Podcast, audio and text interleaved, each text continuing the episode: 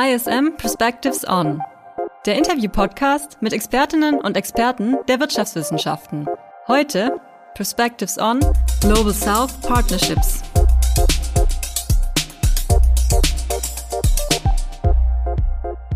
Herzlich willkommen zu einer neuen Ausgabe von ISM Perspectives On. Mein Name ist Julian Tröndle, ich bin Redakteur im Fernstudium am ISM Campus Stuttgart und mein heutiger Gast ist Christoph Feldmann. Er ist Professor für International Procurement, Logistics and Supply Chain Management an der ISM in Frankfurt. Vor seiner Tätigkeit als Hochschullehrer war er Chefstratege für internationale End-to-End-Lieferketten bei Pfizer und Roche sowie Hauptgeschäftsführer von Europas größtem Fachverband für Einkauf, Logistik und Supply Chain Management, dem Bundesverband Materialwirtschaft, Einkauf und Logistik, kurz BME. Dabei war und ist ein Tätigkeits- bzw. Forschungsschwerpunkt die Situation in bzw. die Potenziale von Ländern im globalen Süden. Und genau damit wollen wir uns auch heute in der Folge von Perspectives On beschäftigen, nämlich mit der Frage, wie wirtschaftliche Zusammenarbeit mit Ländern des globalen Südens gelingen kann und wie diese nachhaltig und auf Augenhöhe in globale ökonomische Zusammenhänge integriert werden können. Zunächst aber herzlich willkommen hier bei uns im Podcast Christoph Feldmann. Ja, schön dabei zu sein, Julian. Du bist ja selbst oft in verschiedenen Regionen auf dem afrikanischen Kontinent beruflich unterwegs gewesen, hast dir während dieser Reisen, vermute ich, vor Ort auch ein Bild machen können von den Menschen und ihren Einstellungen gegenüber ausländischen Aktivitäten im eigenen Land. Welche Erwartungen haben die Menschen vor Ort denn bezüglich Wirtschaftsaktivitäten seitens Deutschland oder anderen europäischen Akteuren? Ja, sowohl während meiner äh, privaten Reisen als auch während meiner geschäftlichen Reisen in den Funktionen, die du gerade schon angesprochen hattest, ist mir aufgefallen, dass Afrika ist natürlich sehr, sehr unterschiedlich, aber dass die Menschen dort sehr stark nach Europa und insbesondere auch nach Deutschland schauen, äh, in der Hoffnung, dort wirklich Partnerschaft zu finden. Man stellt fest, dass dort eine extrem hohe Wertschätzung vorhanden ist, aber auch die Hoffnung äh, und ich würde auch sagen die Erwartung, dass dort ein stärkeres Engagement von uns kommt. Äh, und das richtet sich eigentlich in alle Bereiche der, der wirtschaftlichen Aktivitäten. Neuerdings wird ja statt des etwas aus der Mode gekommenen Begriffs der Entwicklungshilfe vielmals auch von der wirtschaftlichen Zusammenarbeit geredet. Der Begriff wird wahrscheinlich deshalb auch benutzt, weil er eben auch die wirtschaftlichen Potenziale der Akteure vor Ort betont. Ging das tatsächlich auch einher mit einer neuen Form der Kooperation auf Augenhöhe oder ist das letztlich doch ähm, eher so Wortgeklemper? Man sollte das vielleicht vorab das Thema Entwicklungshilfe im klassischen Sinne auch nicht als geringwertig äh, ansehen. Also dort leisten insbesondere NGOs oder auch insbesondere die Kirchen gerade im Bildungs- oder Gesundheitsbereich äh, eine fantastische Arbeit. In, in dem Bereich tut sich sicherlich sehr viel Gutes und äh, hat sich die Verantwortung ähm, auch in vielen Bereichen auf lokale Akteure verlagert. Das nur vorweg. Ich glaube, wenn jetzt auf Deutschland, auf Europa geschaut wird, ist die Hoffnung aber in der Tat auf wirtschaftliche Zusammenarbeit gerichtet und auf die Möglichkeit, dass dort Chancen geschaffen werden, dass man enger zusammenarbeitet. Und dabei haben durchaus die Mehrzahl der Menschen, mit denen ich gesprochen habe, nicht unbedingt vor, nach Europa zu kommen und hier äh, Jobs zu finden, sondern die würden sich freuen, wenn zum Beispiel über Lieferkettenpartnerschaften also über Zulieferer oder auch über äh, Investitionen deutscher und europäischer Unternehmen auf dem äh, afrikanischen Kontinent eben Zusammenarbeit und damit zum einen zwar Arbeitsplätze und wirtschaftliches Einkommen, aber vor allen Dingen eben auch Erfahrungsaustausch generiert wird. Diese Hoffnung ist äh, sehr ausgeprägt. Jetzt ist ja letztlich auch der Begriff des globalen Südens Versuch, eine reflektiertere Haltung gegenüber den Ländern zu markieren, die einst pauschal und ja auch ein bisschen paternalistisch als Entwicklungsländer bezeichnet wurden. Welche Länder zählen denn alle in die Kategorie des globalen Südens und wie stehst du zu dem Begriff? Ist er für dich eine sinnvolle Kategorie? Da bin ich in der Tat ein bisschen äh, skeptisch, weil äh, die Länder des globalen Südens natürlich ein riesiges Portfolio an ganz, ganz unterschiedlichen Ländern hinsichtlich ihrer kulturellen Basis, aber auch äh, hinsichtlich ihrer Geschichte, Wirtschaftskraft und Stärken und Schwächen ergeben. Also wir haben äh, dort ja Länder zum Teil aus Asien und Indien, äh, wir haben aber auch Länder aus Südamerika und wir haben, äh, was ja, glaube ich, der Schwerpunkt unseres heutigen Gesprächs werden wird, den afrikanischen Kontinent, der dann übrigens auch nochmal stark unterteilt werden muss in die nordafrikanischen Länder, also die Maghreb-Region und das Sub-Saharan Afrika. Und innerhalb dieser Regionen gibt es natürlich dann auch ganz, ganz unterschiedliche Länder hinsichtlich der bereits genannten äh, Faktoren. Und alle, glaube ich, äh, der genannten Länder sind für uns gleichermaßen in hinsichtlich der wirtschaftlichen Zusammenarbeit attraktiv, um auch äh, neue Wertschöpfungsketten, Partnerschaften zu knüpfen. Aber die Herangehensweise und auch was man dort gemeinsam machen kann, ist natürlich von Land zu Land äußerst unterschiedlich und muss differenziert angegangen werden. Aber ich glaube, alle haben Chancen. Aber mit dem Gesamtbegriff globaler Süden lässt sich, glaube ich, nur schwierig eine Diskussion führen, die zu einem greifbaren Ergebnis führt. Es ist ja ein Akteur, der seine Aktivitäten auf dem afrikanischen Kontinent zuletzt massiv ausgeweitet hat, die Volksrepublik China. Allerdings geht man bei deren Infrastrukturprojekten ja eher davon aus, dass über sie gezielt Abhängigkeiten geschaffen werden sollen. Eine wirtschaftliche Kooperation auf Augenhöhe stellt man sich jedenfalls irgendwie anders vor. Wie vermeidet man denn, dass die Aktivitäten in diesen Ländern am Ende doch nur eine Art ja, aktualisierter Imperialismus sind? Ja, also deine ähm, Beobachtung ist in der Tat richtig. Also die Volksrepublik China als Teil ja auch ihrer Langfriststrategie der modernen Seidenstraße hat eben auch Afrika für sich entdeckt und dort auch ganz klar das Vakuum, das durch das meiner Ansicht nach viel zu geringe Engagement äh, europäischer Länder und insbesondere auch Deutschlands entstanden ist, für sich gezielt genutzt. Infrastruktur ist natürlich für die wirtschaftliche Entwicklung von Ländern entscheidend, das ist überhaupt keine Frage.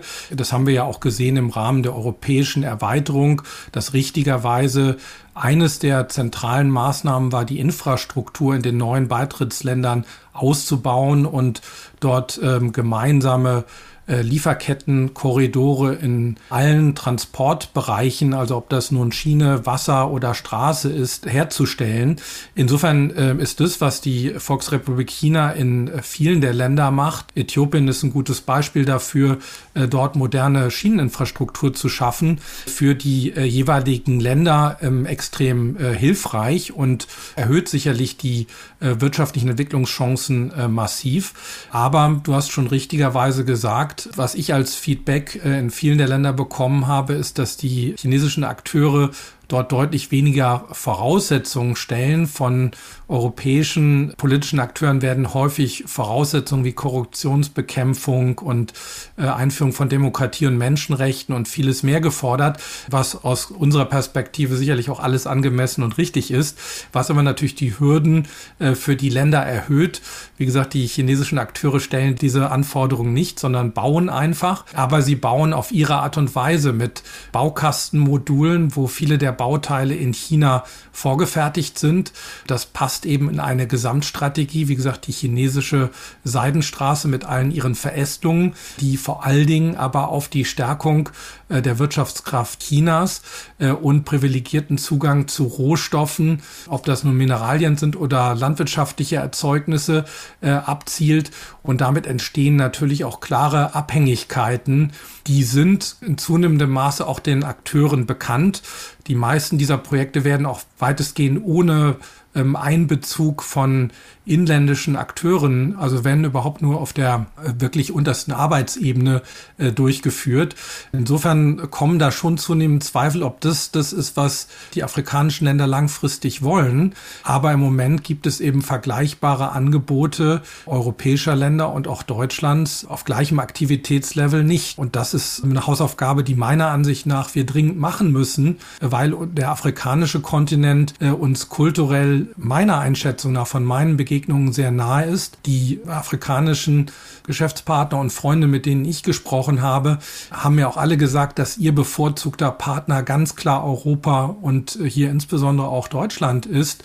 Wenn sie wählen können zwischen China, USA, anderen arabischen Akteuren und äh, europäischen Akteuren, dann ist die Präferenz ganz klar bei uns. Also insofern liegt meiner Ansicht nach der Ball in unserem Feld. Wir müssten dort mehr tun und es liegt übrigens auch ganz klar in unserem eigenen wirtschaftlichen Interesse. Und dabei kann es nicht nur um den Zugang zu Rohstoffen gehen, sondern wirklich um Partnerschaften als ein Stichwort vielleicht an dieser Stelle auch die, die ungleiche Bevölkerungsentwicklung.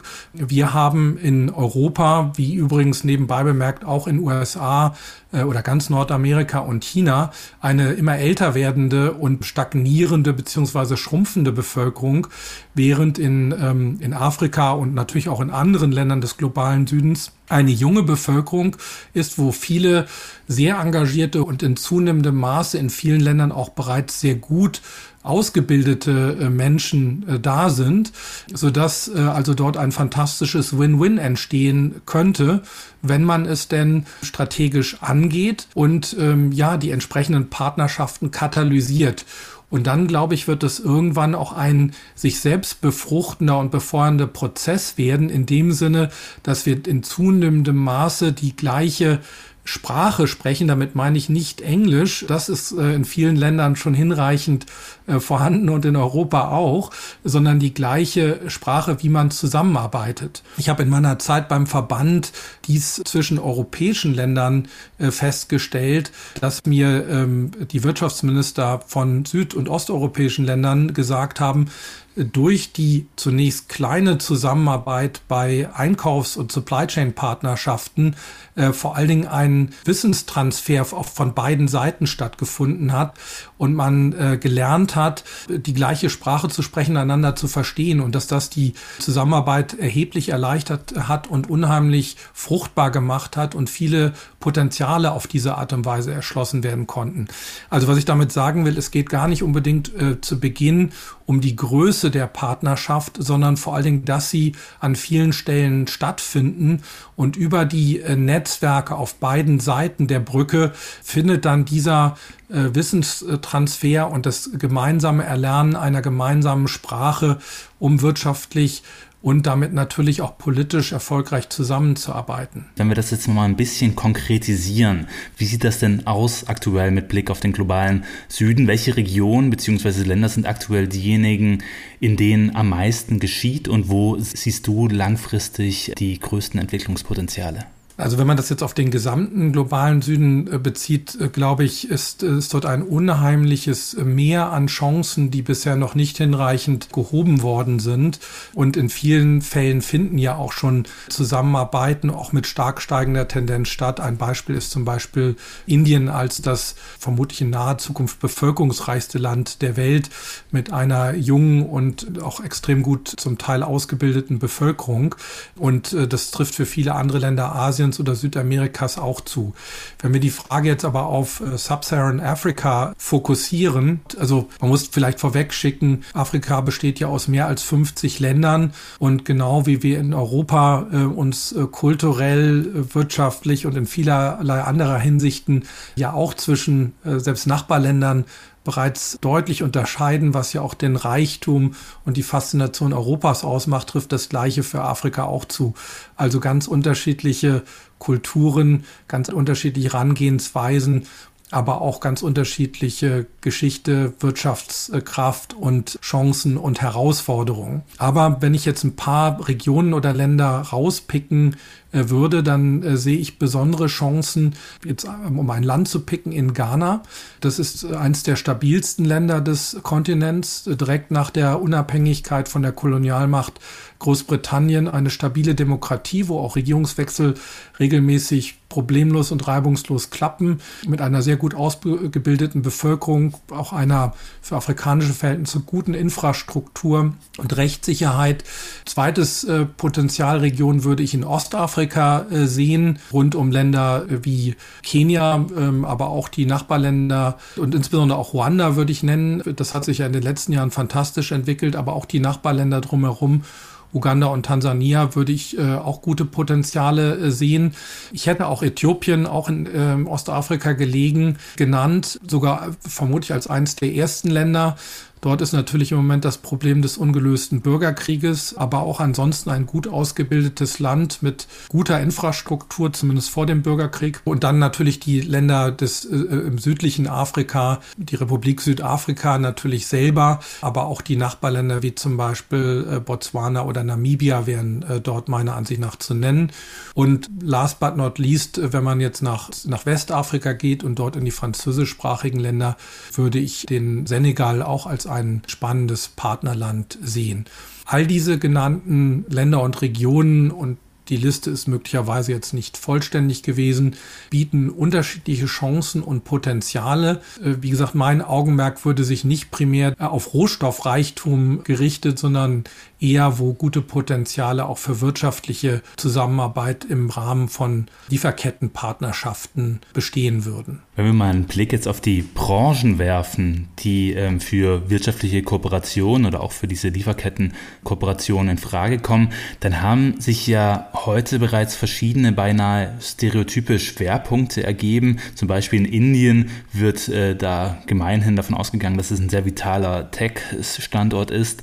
Für den afrikanischen europäischen Kontinent ist ein solcher Branchenschwerpunkt, auch ähm, bezüglich der einzelnen Länder, die du jetzt gerade genannt hast, nicht in dem Maße bekannt oder sehe ich das falsch? Nee, ich glaube, da liegst du richtig. Du hast auch recht mit deiner Einschätzung, dass Indien sich über, äh, insbesondere über IT und äh, Service Center einen Namen gemacht hat, aber die Wertschöpfungskettenpartnerschaften zwischen der deutschen und europäischen Industrie mit Indien gehen auch weit darüber hinaus, also auch äh, Maschinenbau oder Automobilunternehmen oder Elektronikindustrie. Auch dort gibt es für viele Teile und zwar in zunehmendem Maße und auch nicht erst seitdem äh, die wirtschaftlichen Spannungen zwischen den Blöcken zugenommen haben, sondern auch vorher aufgrund von ganz klaren Kosten Vorteilen, aber auch weil das Qualitätslevel in Indien sich in den letzten Jahren äh, massiv gesteigert hat, ist also Indien für eine Vielzahl von Branchen sehr, sehr attraktiv geworden. Auch aus, äh, im Pharmabereich kommen äh, viele generische Wirkstoffe aus Indien. Also es, es gibt dort eine, eine, eine Menge Bereiche, in, äh, in denen sich in Indien was tut und ich würde das Gleiche auch für absolut möglich für, für Afrika äh, halten. Dazu muss man berücksichtigen, dass in der wirtschaftlichen Partnerschaft zwischen all den Ländern, mit denen heute eine enge wirtschaftliche Zusammenarbeit besteht, es häufig eben die Einkäufer und Supply Chain Manager waren, äh, die als erstes den Grundstein für eine enge wirtschaftliche Zusammenarbeit gelegt haben, um auch erstmal in den entsprechenden Ländern äh, die Kaufkraft zu generieren. Um Beispiel zwischen der Zusammenarbeit zwischen Deutschland und Europa mit China zu nennen, äh, waren die Einkäufer und Supply Chainer gut zehn Jahre vor den Verkäufern in China. Und ähnliches beobachtet man auch in vielen anderen äh, Ländern des äh, Glo äh, also China gehört ja nicht zum globalen Süden, aber des Zwischenländern des globalen äh, Südens. Und ich glaube, es hängt davon ab, in welchem Maße es uns gelingt, diese Supply-Partnerschaften zu initiieren und äh, die zunächst kleinen Pflänzchen äh, dann auch erfolgreich wachsen zu lassen, die dann eben eine große Strahlkraft haben, dass sich daraus immer größere äh, Brücken und, und Beziehungen entwickeln. Du hast dich unter dem Schlagwort Global Health äh, zuletzt verstärkt mit dem Thema globaler Lieferketten im Kontext der medizinischen Versorgung beschäftigt. Gibt es aus diesem Bereich ein Best-Practice-Beispiel einer Kooperation mit Wirtschaftsregionen des globalen Südens, das du da positiv hervorheben könntest?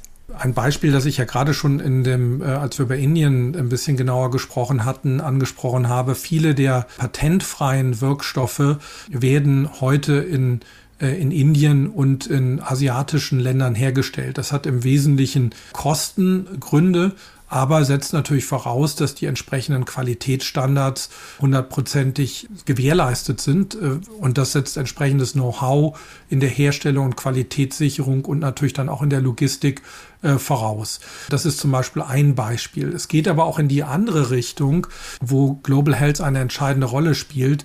Natürlich auch für die wirtschaftliche Entwicklung der einzelnen Länder spielt die Sicherstellung einer Gesundheitsversorgung eine ganz entscheidende Rolle. Hier würde ich den ersten Schritt auf dem afrikanischen Kontinent vor allen Dingen dahingehend sehen, dass es uns gemeinsam gelingt, dort eine Reihe von verheerende Wirkungen erzeugenden Volkskrankheiten, diese erfolgreich zu bekämpfen und idealerweise komplett auszurotten.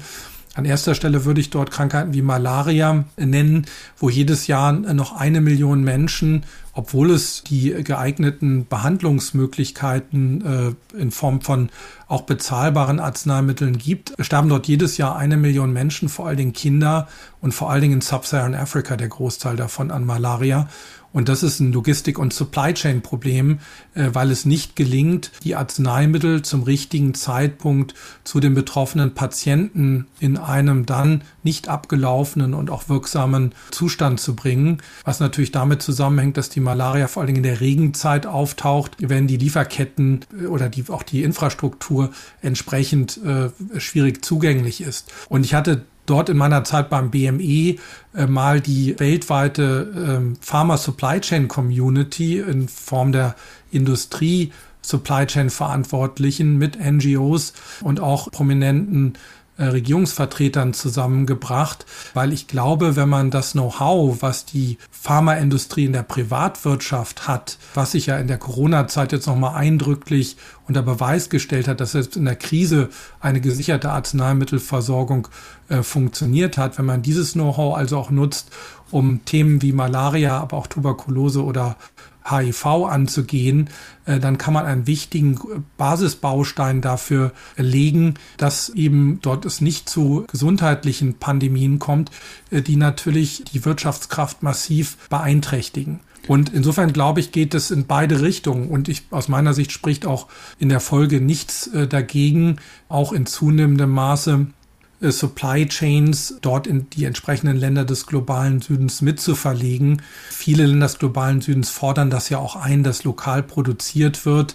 Das trifft zum Beispiel auf äh, viele der südamerikanischen Länder zu. Brasilien zum Beispiel fordert das ein, aber auch in äh, vielen anderen äh, Ländern Asiens oder auch des Mittleren Ostens ist zum Teil eine Voraussetzung bei öffentlichen Ausschreibungen für Arzneimitteln, dass man zumindest einen Teil der Produktion vor Ort macht was nicht immer unter globalen Supply Chain Gesichtspunkten der effizienteste Weg ist, ähm, auch von den Kosten her, aber was aus Sicht der betroffenen Länder durchaus auch ähm, nachvollziehbar ist. Jetzt ist wahrscheinlich aber auch so, dass ähm, ein Grund für die Probleme, die im Bereich der Supply Chain auftreten, auch darin besteht, dass die politische Lage in den Ländern des globalen Südens teils sehr heterogen sind. Neben demokratisch geprägten Ländern wie, du hast vorher auch schon angesprochen, Botswana oder Namibia, gibt es auch weiterhin autokratisch geführte Regime wie die Elfenbeinküste, Somalia oder Simbabwe.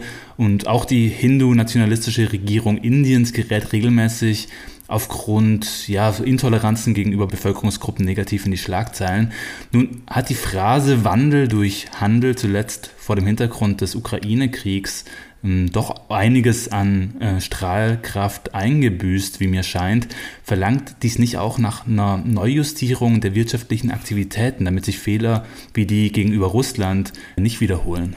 Ich, ich glaube, du hast äh, mit, mit deiner äh, Frage absolut ins Schwarze getroffen.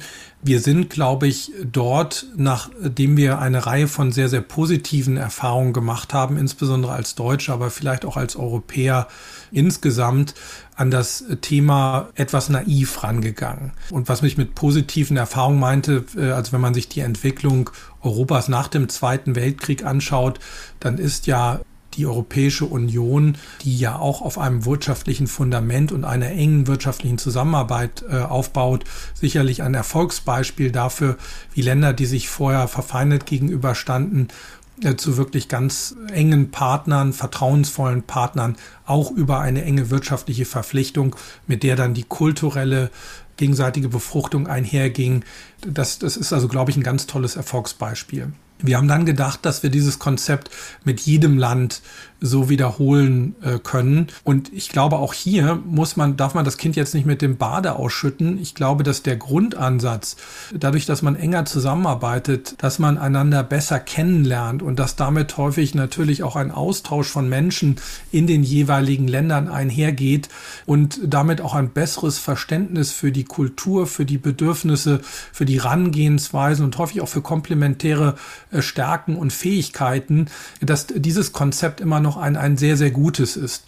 Ich glaube, wo das Ganze, und das zeigt sich am Beispiel Russland, dann verheerende Folgen haben kann, wenn man sich in sehr große Abhängigkeiten, wie das insbesondere Deutschland beim Thema Erdgas gemacht hat, aber auch bei anderen ähm, Energien begibt dabei dann zum Teil einfach ausblendet, dass der örtliche Herrscher das vielleicht auch ernst meinen könnte, was er seit vielen Jahren in Reden sagt. Und ich glaube, da haben wir insbesondere Putin falsch eingeschätzt. Und das hat zu verheerenden Fehlentwicklungen geführt. Und da müssen wir, glaube ich, in Zukunft ähm, auch bei anderen Autokraten sehr vorsichtig äh, vorgehen. Was aber nicht bedeutet, ähm, dass man jede wirtschaftliche Zusammenarbeit prinzipiell mit Ländern, die nicht lupenreine Demokraten sind, einstellt, sondern ich glaube nach wie vor, wenn man das mit Augenmaß macht, liegt in jeder wirtschaftlichen Zusammenarbeit auch die Chance, zumindest die unterschiedlichen Sichtweisen voneinander besser zu verstehen. Und ich glaube nach wie vor, dass es immer noch schwieriger ist, miteinander im Extremfall in einen Krieg zu geraten, wenn Teile der Bevölkerung sich gegenseitig wertschätzen. Ich weiß auch von Gesprächen mit russischen Freunden, dass sie die Entwicklung, die das Putin-Regime eingeleitet hat, extrem bedauern, also auch die Partnerschaft mit äh, Russland sind, glaube ich, nicht ohne positive Wirkung auf zumindest Teile der russischen Bevölkerung geblieben. Nur hat die leider in der, in der jetzigen Situation in Russland, wo er eine komplette Diktatur ohne Meinungsfreiheit herrscht, keinerlei Chance, sich irgendwie einzubringen. Deswegen würde ich das äh, Konzept Wandel durch Handel oder Annäherung und Partnerschaft durch gemeinsame wirtschaftliche Aktivitäten nicht auf, den, auf die Müllhalde der Geschichte werfen, sondern ich glaube, wir müssen uns das Konzept einfach nur etwas besser anschauen und mit Augenmaß und Realismus schauen, wo es äh, sehr intensiv ausgebaut werden sollte, nämlich mit Ländern, die ähnliche Wertevorstellungen haben. Da gibt es eine riesige Menge an ungenutzten Potenzialen. Und da gibt es überhaupt keinen Grund, die nicht sofort und mit einer klaren Strategie zu heben, die uns im Moment ganz klar fehlt. Und mit anderen Ländern, wo man meiner Ansicht nach auch im Gespräch und auch in Partnerschaften bleiben sollte, aber aufpassen sollte, dass man sich nicht in Abhängigkeiten begibt. In Folge 16 dieses Podcasts habe ich mit Birgit Guse von der IO Group über die Möglichkeiten des sogenannten Reshorings nachgedacht, also die strategische Entscheidung, Lieferketten wieder in einem engeren Radius an sich zu binden. Was hältst du denn grundsätzlich von solchen, ja man könnte sagen, deglobalistischen Ansätzen? Ja, ich glaube, dass tatsächlich zwei Faktoren äh, verstärkt dazu geführt haben, dass man über eine Neusortierung der globalen Lieferketten nachdenken muss und dass das die Unternehmen auch ähm, in, in, in, deutlicher Weise tun. Das, der eine Faktor äh, war Covid, das natürlich fatale Wirkungen auf die globalen Lieferketten hat, die vorher ja unter Effizienzgesichtspunkten weltweit geknüpft waren. Just in time, also äh, reibungslose, nahtstellenfreie Lieferketten, möglichst ohne, In äh, ohne Lagerbestände äh, und die zu einer extrem äh, großen Wohlfahrtssteigerung. Also, äh, also der Welthandel hat extrem zugenommen und das hat aber auch zu einem extremen Wohlfahrtsgewinn, insbesondere in exportstarken Ländern wie Deutschland, aber auch China geführt. Corona hat uns gelehrt, dass diese Ketten fragil sein können und dass dann zum Teil selbst kleine Teile, die fehlen, eine ganze Lieferkette zum Stillstand äh, oder zumindest massiv zum Straucheln bringen können. Das ist der eine Faktor und ich glaube auch die politischen Spannungen, die zwischen den großen Wirtschaftsblöcken USA und China und Europa irgendwo dazwischen und der globale Süden probiert sich da jetzt auch irgendwie neu zu sortieren, äh, dass diese Spannung mit entsprechenden Handelshemmnissen, ob das jetzt im Mikrochip-Bereich, wo ja bestimmte äh, Produkte äh, aus USA nicht nach China und zum Teil auch umgekehrt exportiert werden dürfen, die Unternehmen dazu zwingen werden, äh, und auch bereits dabei sind, so, dass das umgesetzt wird, die Lieferketten neu zu sortieren. Das wird aber meiner Ansicht nach nicht dazu führen, dass die Globalisierung tot ist, sondern die Globalisierung oder die Partnerschaften werden sich neu, zum, zumindest zum Teil, neu knüpfen.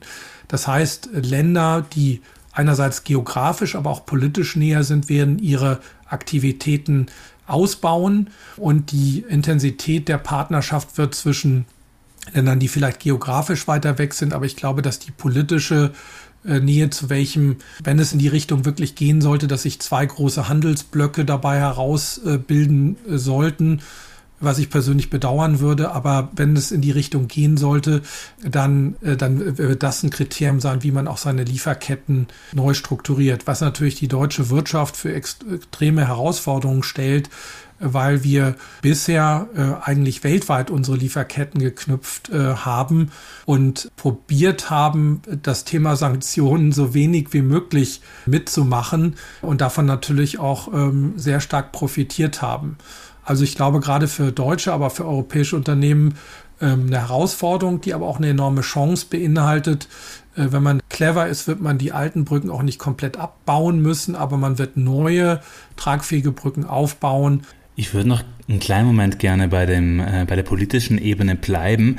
Im Mai 22 bereiste Olaf Scholz den afrikanischen Kontinent und besuchte die Staaten Senegal, Niger und Südafrika. Im Februar dieses Jahres folgte dann eine Reise nach Indien. Da war das Schwerpunkt der Gespräche ja jeweils eigentlich dezidiert auch die Möglichkeit einer Vertiefung der wirtschaftlichen Beziehungen. Einst wurden auf solchen Reisen gerne auch Vertreter der Wirtschaft mitgenommen, um die Verträge quasi im Bugwasser des Besuchs zu unterzeichnen. Das war bei diesen beiden Reisen jetzt nicht der Fall, aber ganz generell gefragt, wie beurteilst du solche offiziellen Reisen von ähm, politischen VertreterInnen und welche Impulse können von ihnen für den Erfolg wirtschaftlicher Beziehungen ausgehen? Ja, ich glaube, dort haben unterschiedliche Akteure unterschiedliche Verantwortlichkeiten. Die Politik muss natürlich im gegenseitigen Austausch für die entsprechenden Rahmenbedingungen äh, sorgen. Sprich, dass eine, eine Rechtssicherheit herrscht, Korruption ist dabei immer schädlich, dass auch infrastrukturell die entsprechenden Voraussetzungen geschaffen werden und dass entsprechende Standards und Handelsbarrieren, also die tarifären und nicht tarifären Handelshindernisse entsprechend optimiert werden. Idealerweise natürlich in Form eines Freihandelsabkommens aus Sicht der Wirtschaft. Aber die Politik alleine äh, wird nicht in der Lage sein, äh, die in unserem Gespräch jetzt ja mehrfach besprochene wirtschaftliche Zusammenarbeit auf Unternehmensebene zu initiieren. Dafür ist zweifelsfrei die Wirtschaft erforderlich.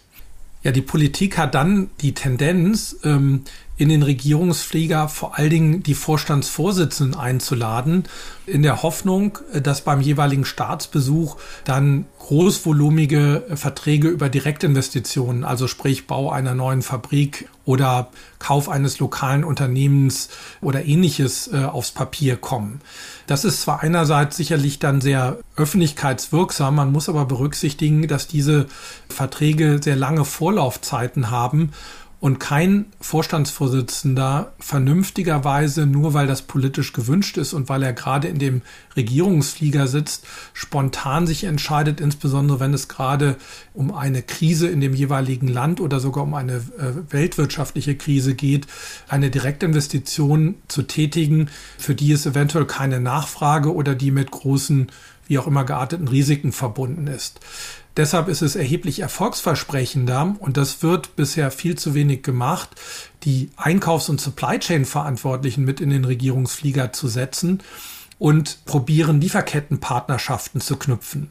In meiner Zeit beim BME haben die Kollegen vom BME das mit den deutschen Auslandhandelkammern und den entsprechenden Wirtschaftsförderungsinstitutionen der Wirtschaftsministerien der Gastländer auch extrem erfolgreich gemacht. Und zwar haben sie ein ähnliches Konzept aufgesetzt, was wir alle aus dem zwischenmenschlichen Bereich in etwa bei Parship kennen, dass nämlich Paare ähm, oder Einzelpersonen, die sehr gut zueinander passen, als Paare zusammengeführt werden. Und das gleiche Konzept ist dort auch sehr erfolgreich angewandt worden, indem man die Einkäufer vorher gefragt hat, was könnt ihr euch denn vorstellen in dem jeweiligen äh, Gastland und dann zielgerichtet die dazu passenden potenziellen Zulieferer zu besorgen. Und das Feedback, was ich von vielen Ländern auch innerhalb der europäischen Krisen bekommen habe, ist, dass das ein extrem erfolgreiches Konzept ist, weil zwar zu Beginn die äh, Lieferverträge sehr kleinvolumig sind, aber die natürlich dann im Erfolgsfall, und der war in sehr vielen Fällen gegeben, schnell wachsen und zum anderen natürlich diese positiven Effekte auch auf das Netzwerk des neuen Zulieferers und umgekehrt auch im Heimatland des Einkäufers sich auswirkt. Und das Feedback zum Beispiel vom äh, portugiesischen Wirtschaftsminister seinerzeit war, dass das mit Abstand das erfolgreichste Konzept war, Deutschland und Portugal zusammenzubringen. Äh, ähnliche Erfahrungen äh, gab es aber auch zum Beispiel mit den Ländern des Westbalkan oder an anderer Stelle. Und dies ist, glaube ich, ein riesiges ungenutztes Potenzial, was übrigens auch noch innerhalb Europa besteht und was dazu führen könnte, dass, wenn wir das schaffen, dass dieses Perpetuum mobile äh, wirtschaftlich dort schneller in Gang kommt. Und ich spreche von Perpetuum mobile, weil natürlich die Wirtschaftskraft die über diese Zuliefererverträge gegeben wird, auch wieder dazu führt, dass Kaufkraft da ist, um wieder Fertigprodukte in Deutschland oder in den ursprünglichen Käuferländern hervorzurufen. Dadurch kann im Grunde genommen der Wirtschaftskreislauf massiv in Schwung gebracht werden. Also wie gesagt, in Europa ein riesiges ungenutztes Potenzial besteht noch, was wir auch unbedingt nutzen sollten, weil wir eben keinen geschlossenen Binnenmarkt wie die USA oder wie China haben, sondern notgedrungen und da drin liegt ja auch die enorme Chance bei unserer, unseren unterschiedlichen Fähigkeiten und kulturellen Rangehensweisen. Die sollten wir unbedingt nutzen, aber das kann uns gerade auch, weil wir dann schon gewohnt sind, die Unterschiedlichkeit als Chance und Bereicherung zu sehen, kann uns auch besonders privilegieren und äh, in die Lage versetzen, mit Ländern des globalen Südens ähnliche Partnerschaften zu knüpfen. Und diese Chance sollte zielgerichtet meiner Ansicht nach angegangen werden. Und wir werden sehen, dass das wahnsinnig zum, zur Annäherung und zur Weiterentwicklung auf beiden Seiten beitragen wird. Man kann aus deinen ähm, Ideen und, und Ansätzen auf jeden Fall schon raushören, was du äh, dir auch vorstellst unserer wirtschaftlichen Zusammenarbeit auf Augenhöhe. Wenn wir jetzt nochmal zum Beginn unseres Gesprächs zurückkehren, ähm, dann lassen sich ja aktuell schon zwei grundverschiedene Strategien erkennen, wie Akteure auf dem afrikanischen Kontinent, aber auch in anderen Ländern des globalen Südens agieren. Nämlich zum einen ähm, ist da das Schaffen infrastruktureller Abhängigkeiten in ja quasi kolonialistischen Tradition, wie es offenbar von China aktuell verfolgt wird, und auf der anderen Seite das Bestreben, Partnerschaften auf Augenhöhe zu etablieren, wie sie zum Beispiel dann Ausdruck finden in, in solchen Beziehungen, die du eben skizziert hast. Welche Strategie ist aktuell denn die dominantere und warum? Ja, es schaut im Moment leider so aus, als ob es tatsächlich mehr um kurzfristige Erfolge geht, also Infrastrukturprojekte oder ähnliches zu machen, um vor allen Dingen einen Zugang zu Rohstoffen zu bekommen.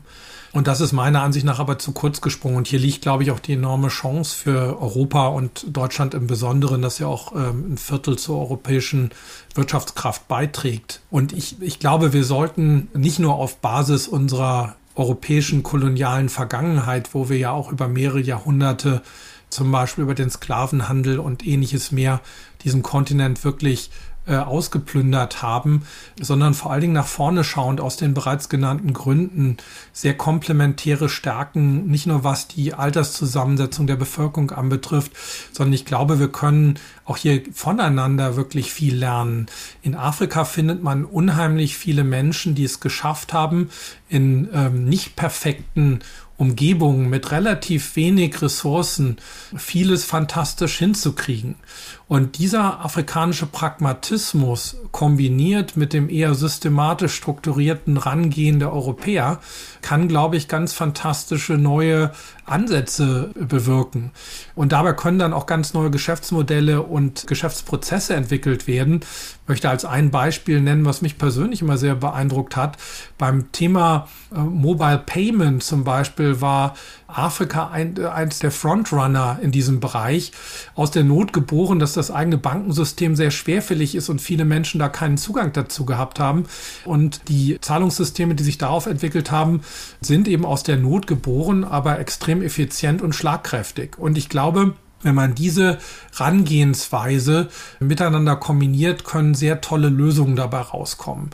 Ich glaube nur, wir müssen da jetzt in die Puschen kommen und auch den Mut haben, uns einfach mal darauf einzulassen und äh, nach diesen Partnerschaften auf Unternehmensebene, es muss natürlich politisch auch entsprechend frankiert äh, werden, aber dann müsste man die Wirtschaft eben in die Lage versetzen und die Wirtschaft muss auch selber den, den Stier bei den Hörnern nehmen sozusagen und die Dinge in die Wege leiten. Und ich glaube, dann liegen fantastische äh, Potenziale vor uns. Wenn du jetzt abschließend ähm, ein Wunschszenario skizzieren könntest, wie der afrikanische Kontinent und andere Staaten des globalen Südens zukünftig in globale wirtschaftliche Zusammenhänge eingebettet sein könnten, wie sähe dieses Szenario vielleicht in drei, vier Sätzen aus?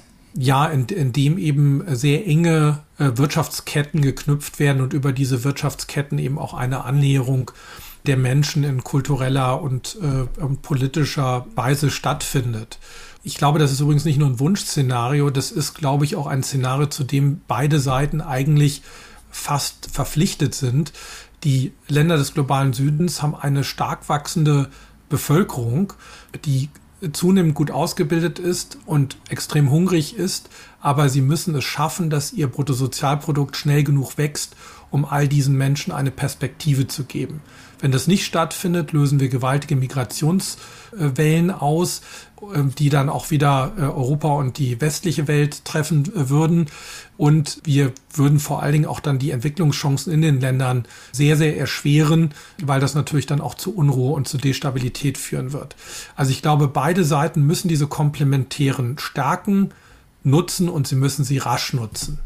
Und ich glaube, auf diese Art und Weise sind dann auch eine ein Zahl der Umweltprobleme lösbar.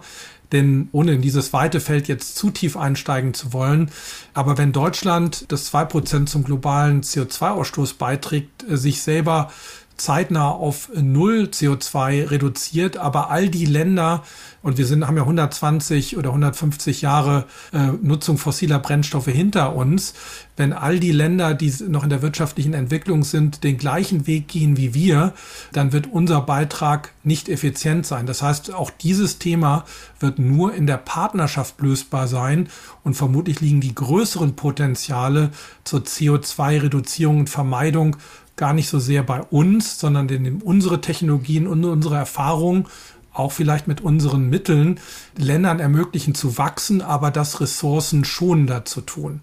Also auch dieses Thema wird sich nur lösen lassen, wenn es eine enge Zusammenarbeit zwischen dem globalen Süden und der westlichen Welt insgesamt, da muss man dann auch China und die USA mit einbeziehen, geben wird das Thema Umwelt und Ressourcen und natürliche Ressourcen müssen wir wahrscheinlich dann doch in eine andere Folge vertagen. Vielen Dank für das Gespräch. Christoph Feldmann war das Professor für International Procurement, Logistics and Supply Chain Management an der ISM Frankfurt.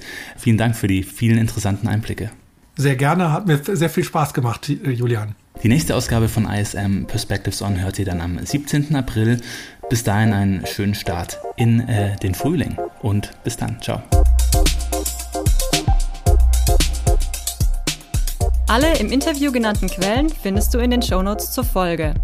Der Podcast ISM Perspectives On wird präsentiert von der International School of Management. Besuche unsere Website ism.de für weitere Infos zu den angebotenen Bachelor- und Masterstudiengängen aus dem Bereich der Wirtschaftswissenschaften.